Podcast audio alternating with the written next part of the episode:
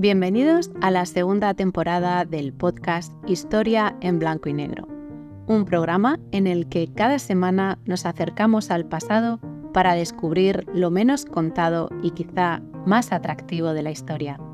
¿Estás preparado? Despegamos.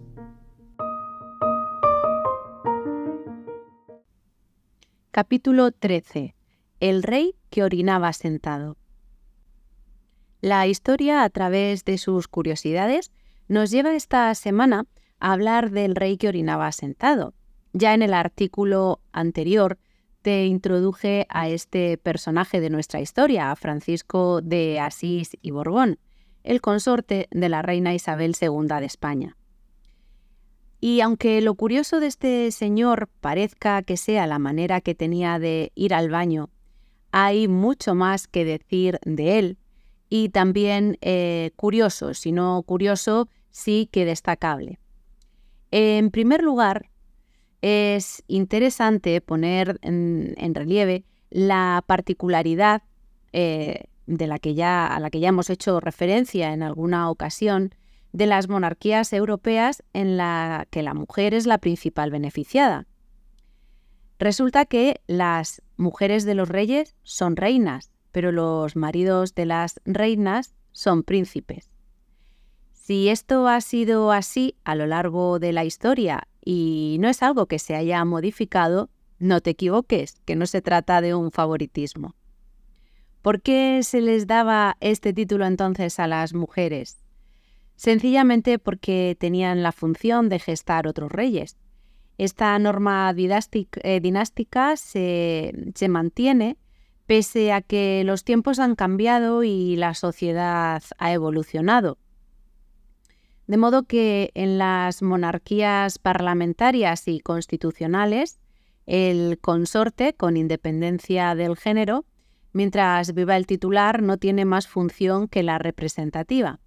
Únicamente en el caso de defunción, entonces, eh, desempeñaría la regencia durante la minoría de edad del heredero.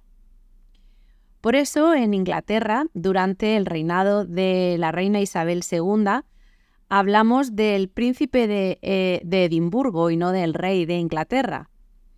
Ya en nuestra generación, el primer em, príncipe que se verá en esta tesitura será Daniel de Suecia, porque la princesa Victoria se convertirá en la primera reina del, del siglo XXI. Lo que ella decide hacer con el título de su marido, pues está por ver. De lo que sí podemos hablar con total certeza hoy es de nuestra monarquía, porque la reina Isabel II, pese a todas las desavenencias que tuvo con su marido, lo hizo rey. Quizá para compensarlo por todos los hijos que trajo a este mundo sin su ayuda. En el caso de Francisco de Asís hablamos de consorte porque la reina le concedió el título de rey, de rey consorte. En nuestra constitución, en el artículo 58, eh, podemos leer la reina consorte o el consorte de la reina. Es decir, no existe rey consorte. Y es en el Real Decreto 1368-1987 del 6 de noviembre cuando podemos leer la, eh, eh, la consorte del rey de España, mientras lo sea o permanezca viuda, recibirá la denominación de reina y el tratamiento de, majestad, y añade, al consorte de la reina de España, mientras lo sea o permanezca viudo, corresponderá la dignidad de príncipe. Y esta es la primera particularidad con respecto a este personaje histórico. El segundo aspecto que hay que destacar de este rey es su condición sexual, y esto es importante en cuanto a la paternidad de los hijos de la reina, concretamente del heredero, como ya hablamos la semana pasada, puesto que de no ser él el padre, la historia sería diferente. El historiador Pierre de Luz hizo la siguiente definición sobre el rey pequeño, delgado, de gesto amanerado, de voz atiplada y andares de muñeca mecánica. En la intimidad lo llamaba el pueblo Paquita, Doña Paquita, Paquita Natillas o Paquito Mariquito. Le gustaban los baños, los perfumes, las joyas y las telas finas. De hecho, cuando la reina Isabel se enteró de quién había sido el elegido para casarse con ella, exclamó, Con Paquita no. E incluso después de la noche de bodas, bromeó diciendo, ¿qué podía esperar de un hombre que llevaba más encajes que yo? Evidentemente, estos comentarios eh, alimentaban el cotilleo del pueblo, que por supuesto no dudó en dedicar al rey unos versos satíricos como Gran problema es en la corte averiguar si el consorte, cuando acude al excusado, me ha de pie o me ha sentado. Y otros cánticos más crueles. Paco Natillas es de pasta y flora y mea de cuclillas como una señora. Bien, con fama de homosexual y nombrado rey por gracia de su esposa, en realidad, por gracia de su esposa, ambas cosas, ¿qué hay del cebo del título? ¿Por qué Francisco de Asís era el rey que orinaba sentado?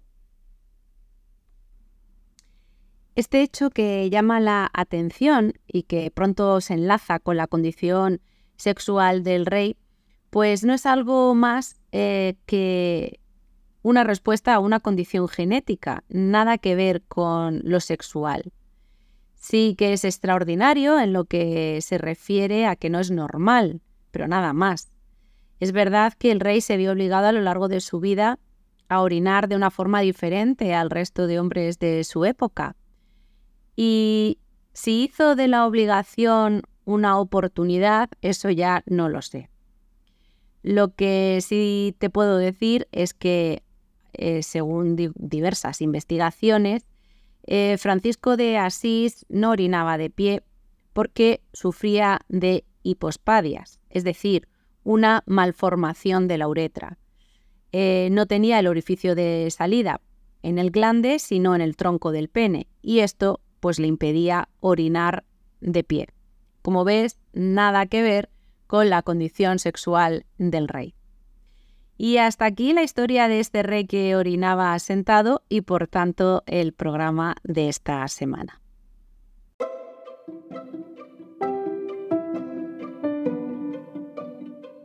Te espero la próxima semana para dar un nuevo paseo por el pasado. Mientras tanto, disfruta del presente. No olvides suscribirte al canal y regalarme un like si te ha gustado.